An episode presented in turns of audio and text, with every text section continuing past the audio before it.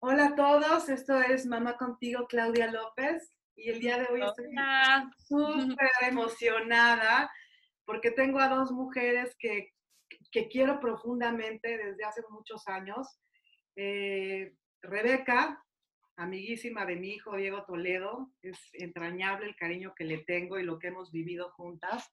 Y por el otro lado a Pau, que es una hija para mí de, este, de, por elección, que amo profundamente también, y una mujer, una guerrera.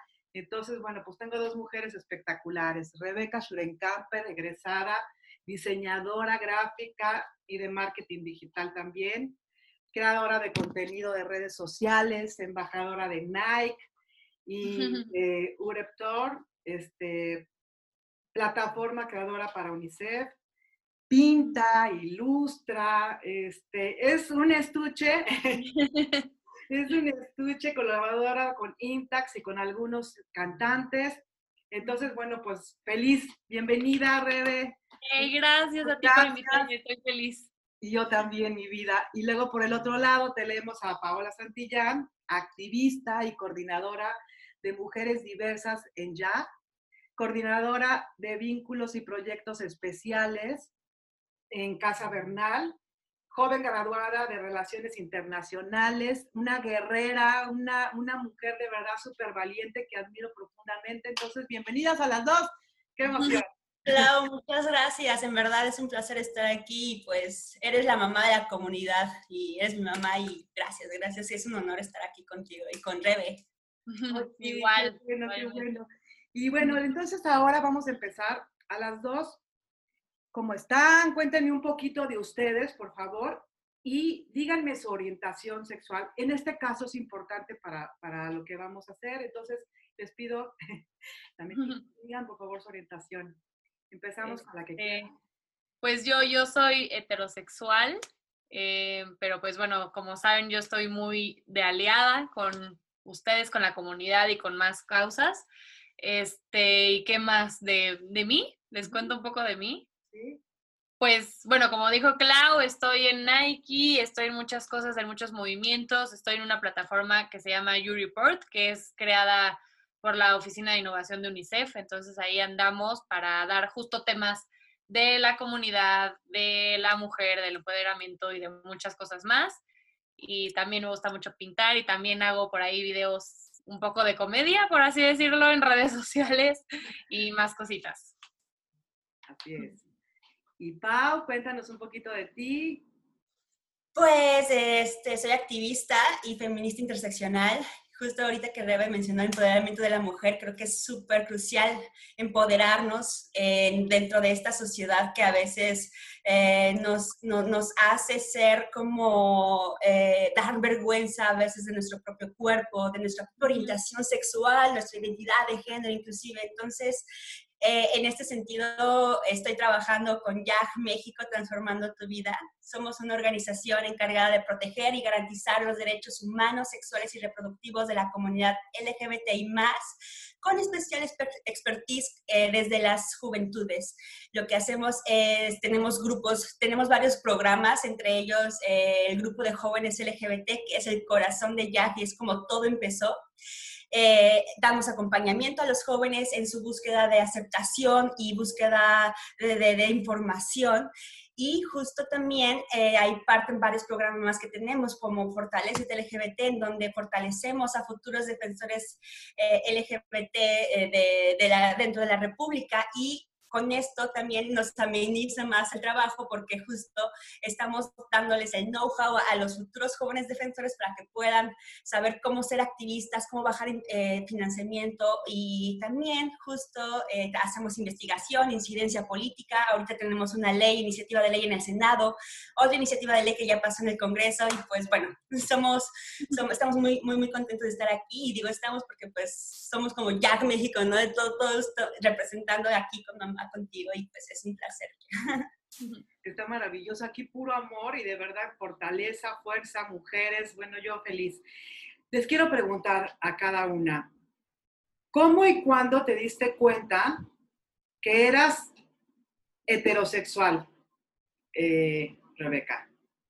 Yo, pues creo que fue, es muy diferente en el caso, no sé cómo explicarlo, porque pues yo cuando empecé a tener a todos mis amigos que empezaron a salir del closet como Diego, este, mis amigas, pues obviamente sí me cuestioné yo como, pues, ¿qué, qué, qué soy yo? ¿Qué soy yo realmente, Rebeca? Y me di cuenta el día que, otro, que mi primo, mi primo salió del closet y me di cuenta que pues, pues así soy yo y así me gusta, así me gusta ser. y, y ya, yo creo que fue el día que me di cuenta. Que eras heterosexual, así te diste cuenta. Okay. Sí. Pau, ¿tú cómo y cuándo te diste cuenta que eras lesbiana? Fíjate que es una pregunta muy interesante porque siempre lo supe.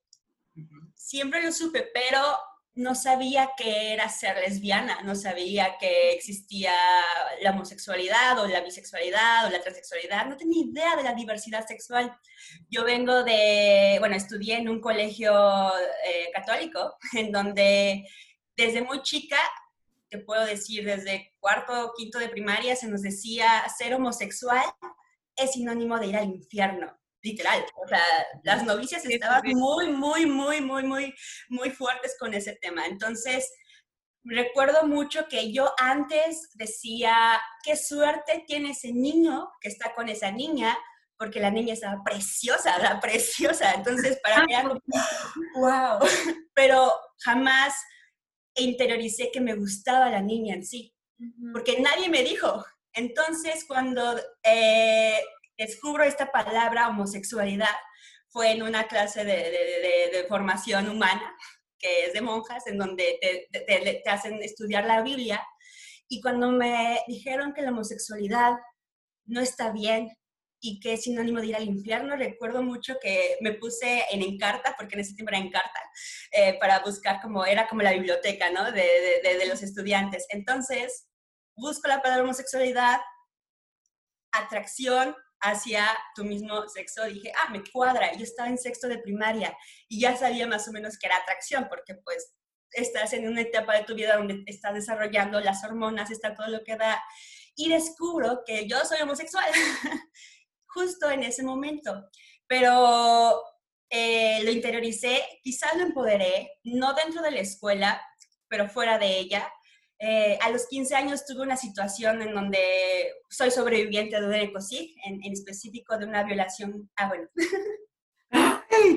qué interesante, se va poniendo, pero súper interesante. Vamos, vamos paso a pasito. O sea, aquí vamos viendo que, este, en qué momento, ¿no?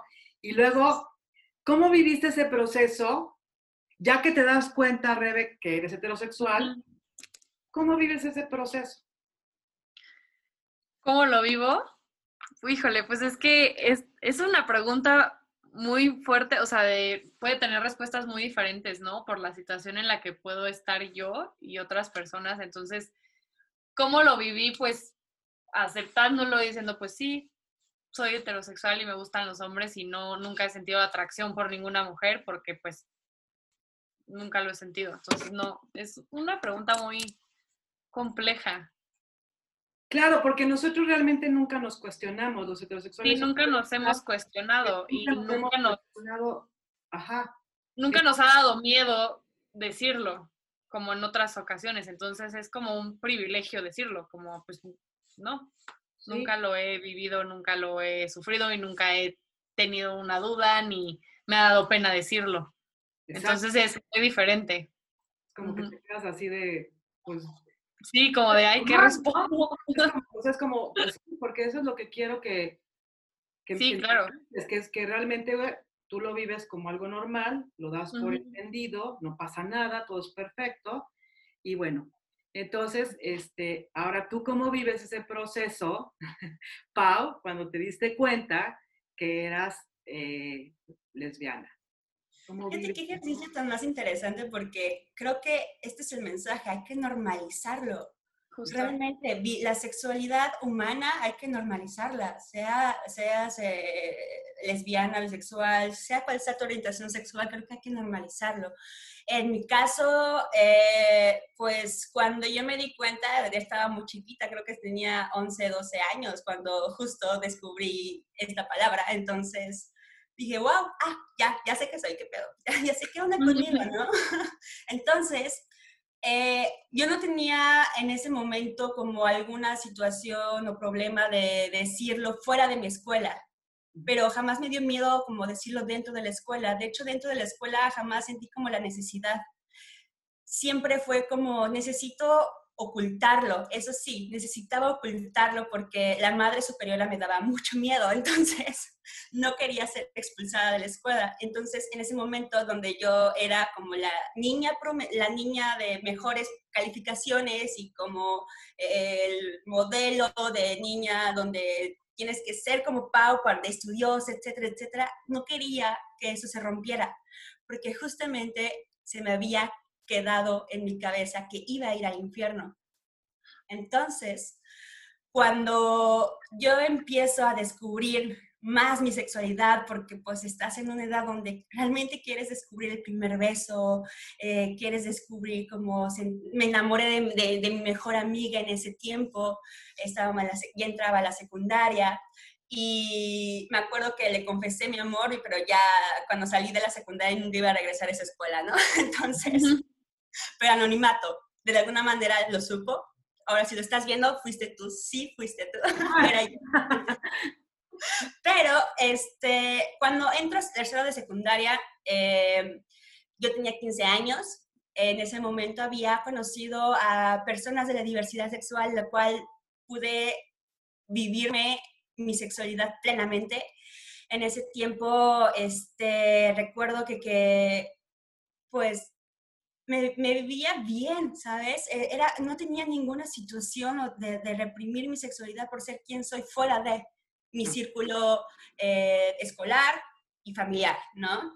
Pero fuera de ello, no tenía ningún problema hasta que este, pues tuve una situación en donde dos hombres abusaron de mí sexualmente bajo este discurso de quitarme lo lesbiana. Y esas eran las palabras que utilizaban, quitarme lo lesbiana. Entonces, a partir de ahí, supe que, o interioricé, que ser lesbiana es igual a muerte. Algo podría pasarme. La sociedad te promete que si te vives tu sexualidad, lo descubrí en ese momento, algo podía pasarme. Pudo haber sido una cifra más de una, ni una menos, y no lo supe hasta después. Hasta años después lo interioricé. Esa, nada. tenías? Tenía 15 años, 15, 15 años. Entonces, a partir de ese momento, eh, reprimí mi sexualidad, la suprimí por completo. Eso que me pasó jamás lo conté hasta 10 años después lo guardé en una cajita y lo puse en lo más profundo de mi corazón y a partir de ahí empecé a sobrevivir. Me viví para sobrevivir. Bueno, es... Y tú, y tú, ah, porque aparte son como un poquito de las edades, ¿no? Vamos a decir las edades, pero aparte son como un poquito de las edades. Entonces tú vas a tus 15 años viviendo este proceso. Shuren, tú vas ahí también viviendo este proceso, tranquila, sientes que no, que no pasa nada, que todo fluye perfectamente bien. Y después, ¿con quién decides salir de... Es que hasta, hasta da risa, ¿no? Ridículo. o sea, te quiero preguntar, Shuren, pero, pero de verdad está como, está como de locos, ¿no? Shuren, ¿con quién decides salir del closet? ¿A quién le dices que te gustan los niños? o sea, eh, pues creo que fue mi primer novio. Eh, bueno, sí, sí, yo creo que mi primer novio lo voy a tomar más como cuando perdí mi, mi, bueno, es que odio decir la palabra perder virginidad porque no, pero bueno, lo voy a decir, cuando perdí mi virginidad, este, cuando empecé a ser sexualmente activa, mi primer exnovio que se llama Diego, de hecho. No, Diego Toledo, no. Ya sabemos, ya sabemos. No creo que pudiera suceder. Diego, yo creo que ahí fue cuando yo ya sabía 100% que pues, me gustaban los hombres, pero también porque yo tenía un pensamiento desde antes y gracias a mis papás, en el que ellos eran muy abiertos para decir como, pues también te pueden gustar las niñas. Entonces, Claro. Pero sí es muy raro decirlo, como, ay, yo descubrí mi heterosexualidad. Sí, no es algo que ni siquiera nos cuestionamos y lo pensamos. Y entonces ahorita te Sí, tú lo piensas. O sea, tú ya, ah, ya tengo novio. Sí, ya tengo novio y no tienes que salir del closet, no tienes que pensar en este proceso de que... Sí, ¿cómo le digo a mis papás que ya tengo novio? ¿Cómo les digo? a lo mejor decir que ya tengo novio puede ser, ¿no? Pero... Sí, pero... no da pues la carga de decir que creen que soy heterosexual. Eso no hay como un miedo interno de algo va a pasar, ¿no? Sí, ¿qué van a pensar de mí? Pues no, no, no viví eso. Eso no lo vives. Tú lo vives, este, Pau. Tú, tú tienes que salir del closet. ¿Con quién sales del closet primero? Primero salí del closet, creo que como muchas y muchos jóvenes, con nuestros amigos. Eh, en ese momento Fíjate que fueron varios años donde reprimí mi sexualidad, yo creo que de, a partir de los 15 hasta que entré a la universidad. En la universidad eh, por fin pude salir del closet y creo que fue como eh, muy bonito, fue, fue muy liberador, la verdad, porque era decirle a todo el mundo, sí, soy lesbiana, ya sabes, o, cuando me preguntaban, ¿tienes novio? Yo, no, me gustan las mujeres. Y, y para mí en ese momento, cuando ya empecé de nueva cuenta a volver a empoderarlo, fue, fue muy liberador y ahí no hubo quien me detuviera. Hasta que llegué con mis papás, por ejemplo, ¿no? Eh, yo soy, eh, bueno, mi mamá es mamá soltera. Yo conocí a mi papá a los 18 años. Este, sí son de esas historias como muy de telenovelas, ya sabes. Entonces, cuando justo llega mi papá a mi vida, yo decido salir del closet como meses después y este, recuerdo, híjole, las mamás son muy intuitivas, o sea, este sexto sentido está muy, muy, muy, muy arraigado con las mamás porque mi mamá ya sabía que tenía que decirle algo, o sea, ya en ese momento. Y recuerdo que había tenido un, un, un heartbreak, una, me habían roto el corazón otra vez. es que siempre sí, sí, era como de buscar el amor, buscar el amor y pues siempre pasa, ¿no? Entonces, en ese momento mi mamá me estaba viendo como muy triste y de hecho ella me dio el puente para que yo le dijera y me acuerdo que me, sus palabras fueron, um, confía en mí, en mí eh, yo soy tu amiga. Esas fueron las palabras, ese fue el puente por el cual yo quise cruzarlo en ese momento dije, ya, es momento de decirle, ¿no? Salgo de clase con mi mamá y lo que descubro fue que voy a sonar muy fuerte, pero su amor tiene límites y no está mal. No está mal porque nuestros papás son víctimas de toda esta eh, sociedad o de esta educación de la sociedad en donde ah, tiene que haber reglas, tiene que haber expectativas, cuando nacen tus hijos ya mi mamá se imaginaba que ya estaba con el perro y el esposo, perfecto, ya sabes, y, y hay hijos, ¿no? O sus preciosos, como ella les llamaba. Entonces, siempre eran esas expectativas de mi mamá conmigo. Recuerdo que ahí empezó el tormento, ahí empezó el tormento para mí, porque empecé a vivir violencia física, emocional, psicológica. Hubo muchas veces en las cuales yo, en ese primer momento fue un shock, porque mamá, si estás viendo esto, no es tu culpa. Yo sé que no es tu culpa. Te amo y te adoro. Gracias, gracias en verdad por la infancia tan bonita que me diste, porque fue la mejor infancia. Creo que te amo. Yo sé que no es tu culpa, pero aquí estamos, ¿no? y en ese sentido es es, es, importante, ¿no? Cómo, cómo visibilizar cómo la sociedad o nuestros padres están inculcados con esta sociedad que, que, los obliga a ser de cierta forma. Entonces, eh, yo sé que mi mamá, por ejemplo, aprendió a amar como a ella le enseñaron a amar, ¿sabes? No significa que actualmente no me ame. Ella me ama como a ella le enseñaron a amar. Para mí, eh, yo sé que ese es un amor muy limitante. No es un amor incondicional como la sociedad nos ha vendido, pero no está mal.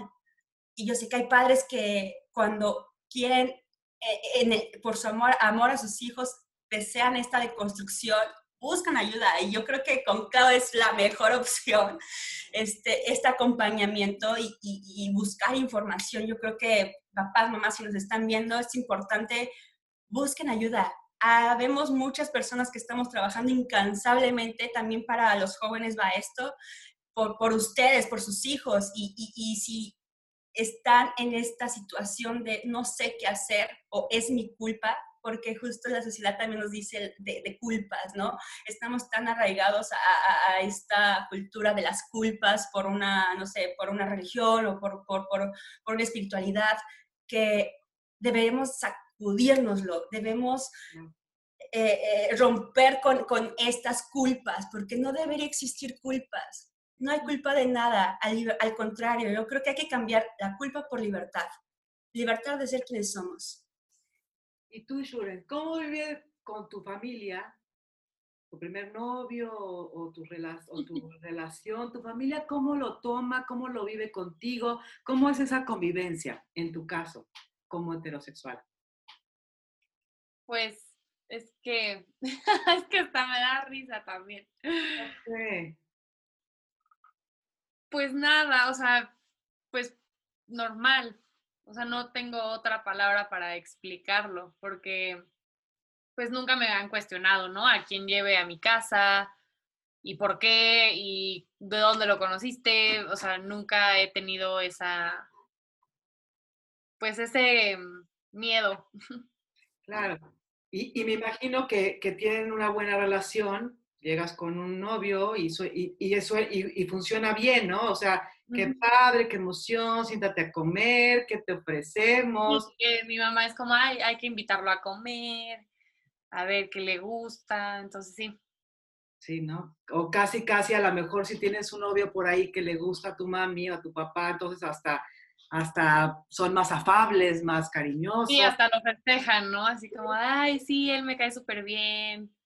Y qué bonito, y viva el amor, y este, cuando regresas, y y casi, casi este, te cedo mi silla, ¿no? Te, doy mi casa, esas cosas, ¿no? Que, que, este, que no están mal, o sea, yo soy heterosexual y a mí me pasó igual que lo, que lo mismo, o sea, si me estuvieran preguntando, pues así me pasó a mí también, igual que a ti, ¿no? Entonces, pero, pero es interesante ver lo que sucede en cada una de estas, de estas situaciones. Este, y bueno, pues por otro lado, ¿qué has perdido eh, por tu orientación, Shure? ¿Tú has perdido algo por tu orientación? No, nada. Nada. ¿Has, ganado cosas por tu orientación o vaya, no, no tienes pérdidas? Más bien. Pues no, tengo pérdidas. O sea, un ejemplo podría ser que no, nunca, a mí nunca me expulsaron de una escuela por mi orientación. Ah, Cuando como tengo un amigo al que sí, entonces no, yo nunca he perdido nada por mi orientación, ni he sufrido ni nada. A mí me ha pasado igual, igual que a ti, estamos en, las en la misma situación. Tú, Pau, ¿qué has perdido por tu orientación? Fíjate que antes yo pensaba que perdí a mi mamá, que perdí este, la oportunidad de estudiar una carrera con excelencia, pero, o sea, seamos honestos, o sea, cuando estás viviendo violencia en casa, cuando estás tratando también de vivir tu sexualidad, porque pues, claro, o sea, somos jóvenes, tenemos que hacerlo, es obligación hacerlo, ¿sabes? No, no pensaba en ese momento como necesito estudiar o no, ni siquiera podía concentrarme. Yo creo que muchas y muchos jóvenes que estamos pasando por la misma situación eh, de nuestro deseo sexual o de género este, no heteronormativa, a veces pensamos que, híjole, ¿cómo voy a estudiar si ni puedo concentrarme porque estoy teniendo problemas en casa, porque estoy teniendo tal, tal, tal, tal, tal? Entonces, son estas situaciones en las cuales quizás en ese momento yo pensé que había perdido como eh, ganas de vivir en cierto momento. Pasa mucho. Y, y, cuando les digo que soy sobreviviente, se los digo con pues una cruda convicción en mis palabras, porque lamentablemente muchas y muchos jóvenes este tipo de situaciones los ha llevado al suicidio. También soy sobreviviente de eso. Eh, quizás en ese sentido no le llamaría perder, le llamaría redescubrirme, otras formas de vivir. Y al contrario, gané mucho, gané una familia increíble, eh, gané una mamá contigo increíble, porque yo creo que e, este punto de presentar a la novia, de, no sé, de, contarle cosas, de cómo nos conocimos y estas cosas, yo creo que lo viví contigo, Clau. Lo viví contigo. O sea, al contrario, yo creo que gracias a ustedes, eh, las bugas conscientes, como le llamamos en la comunidad, eh, ese grado de empatía que tienen para, con la comunidad y aportar, al contrario, creo que nos ayuda a nosotras y a nosotros como, como, como jóvenes diversos a, a no perder nada, al contrario, ganar una familia. Y cuando llegué allá, justo en esta búsqueda de, información, de, de, saber qué onda conmigo, de buscar a alguien que me pudiera entender, pares en este caso, yo creo que lo encontré en ya. Fue, fue muy, muy, muy, un, un redescubrimiento muy padre, muy, muy, muy padre, porque justo yo los, yo los conocí a, ellos en un, en un video en Facebook que estaban convocando a una marcha este, para luchar por tus derechos, encontrar respuesta a estos frentes de antiderechos que estaban convocando marchas también en Guadalajara, me parece, y también en Ciudad de México. Entonces hicieron una contramarcha. Cuando convocaron esa marcha y voy, los veo y veo a jóvenes igual que yo, LGBT, tan fuertes, tan decididos, gritando por nuestros derechos, tan seguros de sí mismos, que fue la primera vez, les puedo decir que fue la primera vez que quise ser como ellos. Mm. Y, y, los imité en esa marcha, recuerdo que los imité porque, y haberlos imitado fue como, como sentirme, en ese momento que yo también era fuerte, decidida y segura. Llego a su grupo de apoyo de jóvenes y la primera frase que me dice fue, eres bella y bello tal y como eres. Era la primera vez que un par me decía algo así. No es lo mismo que pues mis amigas bugas, que pues las amo y las adoro, que fueron, que son una gran red de apoyo, te lo digan, que te lo diga un par, porque ya hay una cuestión de entendimiento más profunda. Claro, hay un Entonces, de, de, de, entendimiento completamente, ¿no? Claro. Te identificas totalmente. Y, y ahorita yo quisiera preguntar, Shuren, ¿a ti te ha pasado que te digan que alguien te quiere convertir, que no debes de ser heterosexual, que está muy mal, o sea, que te cuestionen tu sexualidad y que te digan, que te quieran, que te quieran transformar o incluso tus padres te han querido transformar? No, claro que no. Nunca, ni por asomo, ni por asomo. Bueno, y ahora, Pau. Claro, la sociedad, mi familia, todo el mundo, conforme iba creciendo. Y este, en ese sentido yo creo que es muy fuerte porque quizás por ejemplo, cuando pasó ya con mi mamá, con mi, con mi familia, que era un constante aguas. Si tú eres lesbiana, va a haber consecuencias. Consecuencias de todo tipo, de todo tipo de violencia, inclusive hasta violencia económica, ¿no? Que entonces... Esto te, lo esto te lo dice tu madre en tu casa. Mi mamá, mi papá, claro, por supuesto, inclusive mi papá hubo un momento en que se culpabilizó de no haber estado conmigo, ¿no? Que esa es el, el, el, la mentalidad social heteronormada, ¿no? Si no hay un papá, obviamente va, tu hijo va a salir gay. Ese es, es el común que siempre la sociedad está manejando. No es cierto, claro que no. Por supuesto que no, eso es una completa mentira. Y recuerdo que le dije a mi papá, hubiera sido lesbiana contigo sin ti, o sea, no te preocupes, todo está bien ahí, ¿no? Y, y yo creo que cuando, en ese momento de mi vida era un golpe, fue un golpe muy duro porque obviamente yo idealizaba mucho a mi mamá y así, pues sí, la, idealizaba en ese momento de una superheroína, que lo es, es una mujer muy, perdón la palabra, muy chingona, muy chingona. Me sacó adelante eso y se lo agradezco completamente. Eh, en ese momento yo con mucho miedo intentaba darle información, recuerdo mucho, pero, pero al mismo tiempo yo también estaba aprendiendo de muchas cosas, entonces era como muy complicado aprender acerca de mi sexualidad y al mismo tiempo darle, tratar de darle información, pero con pincitas y cada vez que lo intentaba había una repercusión negativa, entonces era, fue muy complicado como seguir en ese proceso de aprendizaje yo sola, porque siempre, siempre que había una situación negativa había un retroceso, porque viene la depresión, viene la ansiedad. Hoy por hoy sufro de mucha ansiedad, que ya lo estoy tratando y estamos bien. Entonces, eh, es eso, creo que como jóvenes a veces esos tipos de consecuencias de, salud mental necesitamos hablarlo. ¿Qué pasa con nosotros cuando salimos de ese, de ese entorno y estamos en el mundo real? ¿Qué repercusiones tiene en nuestra salud? Yo recuerdo mucho que lo viví porque tuve que salir de casa, tuve que vivir una movilización forzada, le llamamos en la asociación movilización forzada, cuando tu entorno es peligroso, por ser quien eres, entonces te obliga a irte para seguir viviendo. Entonces, en ese momento de mi vida, cuando yo ya tenía un nivel de empoderamiento, pues muy bueno y que una red de apoyo como Jack me había dado, decido elegir mi vida por sobre todas las cosas. Yo entiendo eh, que todas las personas tenemos procesos y también los papás tienen sus procesos. Pero yo en ese momento decidí vivir mi vida y que mi mamá continúe con ese proceso. Yo, yo creo que lo tiene que continuar sola, por supuesto. Pero...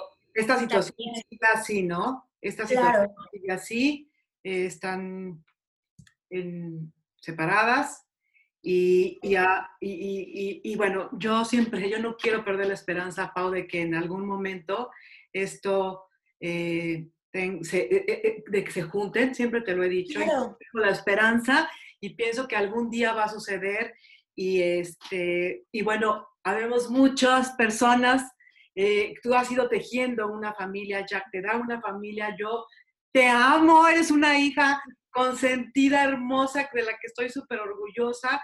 Y hay veces que hacemos nuestra familia eh, por elección. Sí, claro. Hay, hay, hay, muchas personas con las que podemos hacer estas familias por elección y, este, y tú eres mi hija por elección.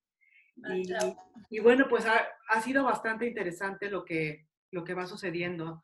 Entonces ahora vamos a hacer un ejercicio pequeñito. Aquí tengo una playera de Fagacín. ¿Conocen Fagacín, la revista de Diego Toledo?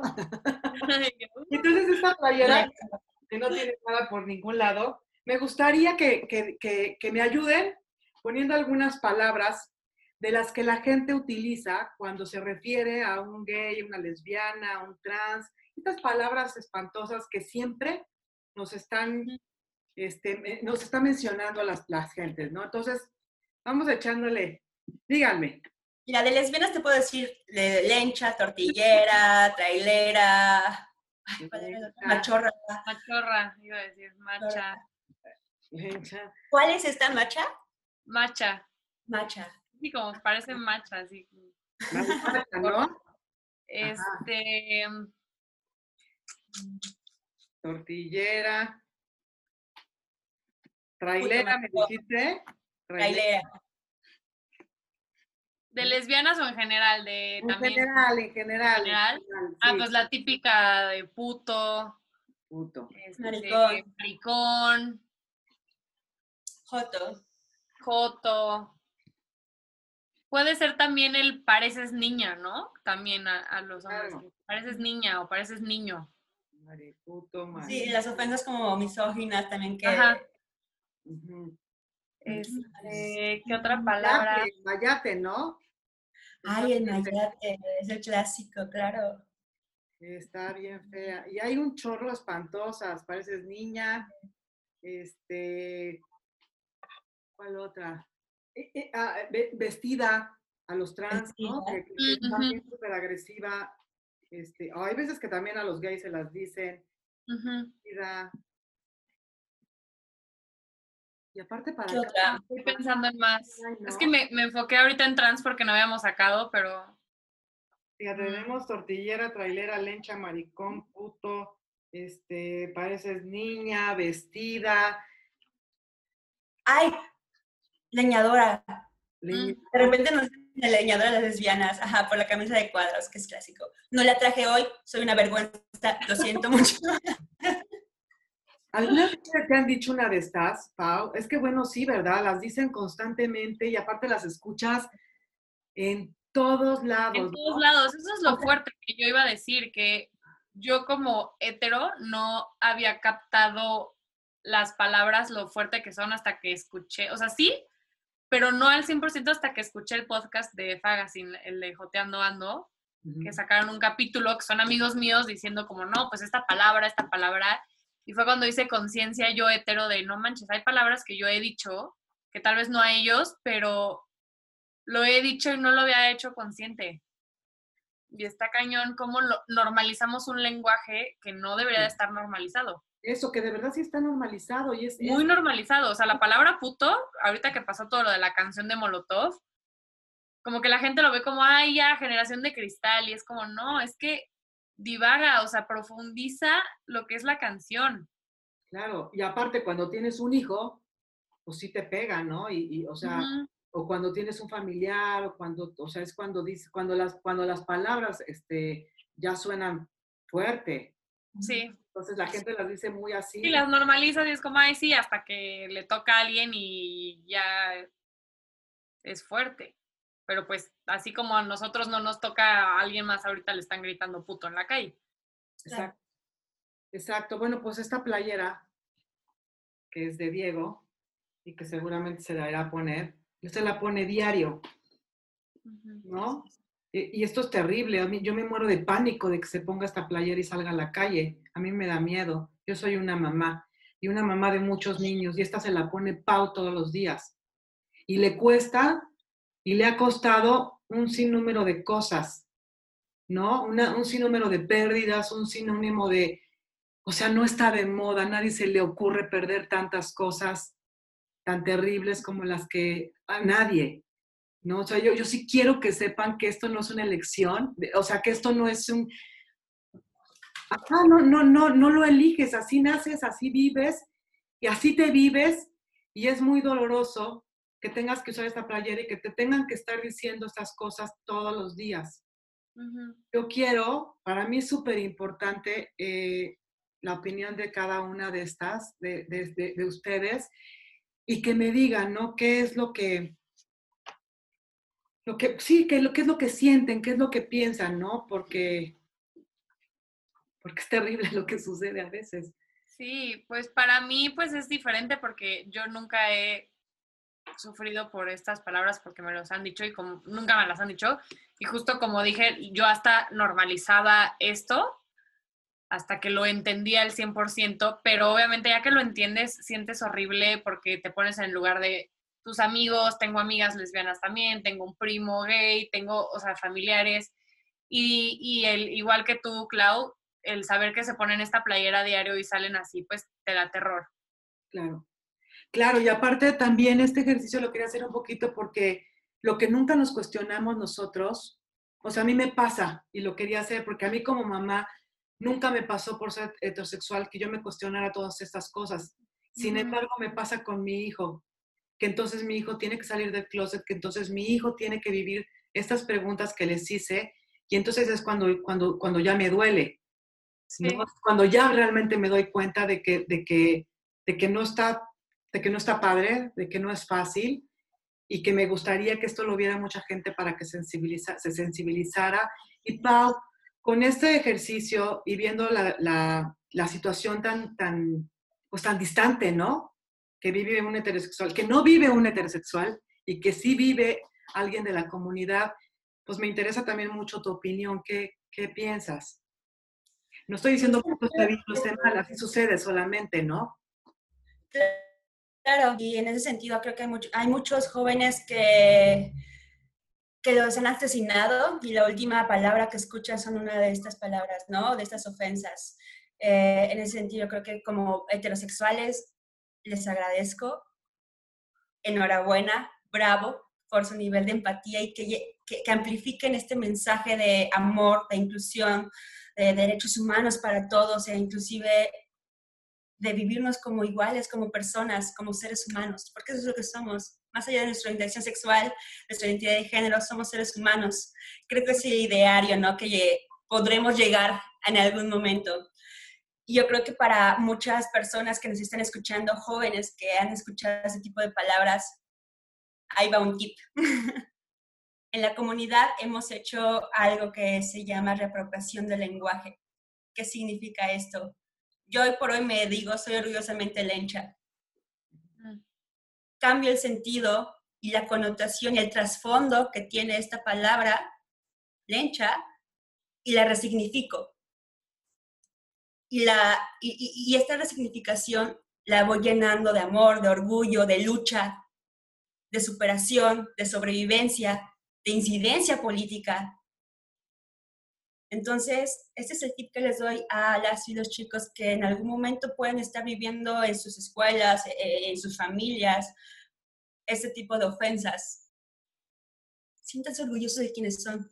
Den un, significado nuevo a estas palabras. Para que, y, y así es como nosotros ganamos. Esa es nuestra vendetta, esa es nuestra venganza ser felices. Sí, soy lencha, soy una lencha orgullosa y soy feliz por ello. Ya jamás en la vida, se los prometo chicos, nunca los van a, tirar por esto, jamás. Bueno, pues muchísimas gracias a las dos por, por, sus palabras, por compartir con mamá contigo. Algo que le quieran decir a mamá contigo. Yo, pues, agradecerte todo. lo que haces se me hace muy, muy, no lo puedo ni explicar porque eres como un ejemplo para muchos papás, para muchas mamás, que incluso yo le platico a mi familia, les digo como, no manches, es que la mamá de Diego hace esto, la mamá de Diego hace más, hace todo esto y sí se puede, claro que se puede apoyar, claro que se puede hacer más cosas y claro que se puede aprender todos los días y desconstruir los pensamientos que teníamos y yo te tengo como un ejemplo increíble para apoyar como aliada para la comunidad LGBT. Entonces, gracias. Qué linda, linda, me, me, me, inspiras a seguir, a seguir adelante. claro que sí. Pau, yo creo que quiero darte las gracias. Gracias por salvar vidas, porque lo que haces es salvar vidas. Y quiero contarles una anécdota con Clau, que fue cuando nos conocimos, me parece. Y fue en una marcha del orgullo eh, voy a contar esto y, quiero contar esto para que también algunos papás y mamás se den cuenta del daño que pueden causarle a sus hijos. En una marcha del orgullo, este, llegaron mis papás después de meses de que había salido de casa y llegaron con la intención de llevarme a la casa. Entonces, en ese sentido, salió mi familia ya al rescate, por supuesto, y yo entré en un shock porque era la primera vez que les veía después de, pues, de haberme ido. Me acuerdo que la primera persona que se acercó fue Clau a darme un abrazo, a decirme, yo soy tu mamá ahora. Clau, esas palabras salvan la vida a mucha gente. Yo creo que esas palabras puede cambiarles el, el panorama y los horizontes a muchas personas y gracias por darles las, dar oportunidades, porque yo creo que con estas palabras que tú me diste, me diste una oportunidad de seguir levantando y alzando mi voz. Quiero darte las gracias, Clau, y, que sigamos trabajando juntas, sigamos transformando. Por supuesto. Ay, qué, me, me... ya quería llorar. Lástima que estamos lejos porque las quisiera abrazar a las dos, no saben el cariño que les tengo a las dos, el amor que les tengo y, y, y, lo agradecida que estoy por su cariño, su amor, su, su, su compañía por años. Este, Shuren, eh, amo que seas tan aliada, te agradezco que ames tanto a mi hijo, Mm. Te quisiera abrazar, te quiero un montón. Ya sé, yo también los extraño un buen. esto, esto, estaba feo y, y, y, mi amor, igual te quiero abrazar, te quiero, te quiero decir que te quiero un montón y que gracias por esta entrevista que me permitan las dos y que va con mamá contigo muy pronto. Este, a ti por invitarnos. Ay, no, qué linda. Estamos aquí, este, pronto seguiremos trabajando y haciendo cosas bonitas como lo que hacen ustedes y al habla, ¿vale? Muchas gracias, Clau. Qué gran ejemplo. No necesitas una causa para defenderla. Eso es claro. Vamos con todo. Muchísimas gracias a las dos. Las quiero mucho. Bye, bye. Bye. Bye.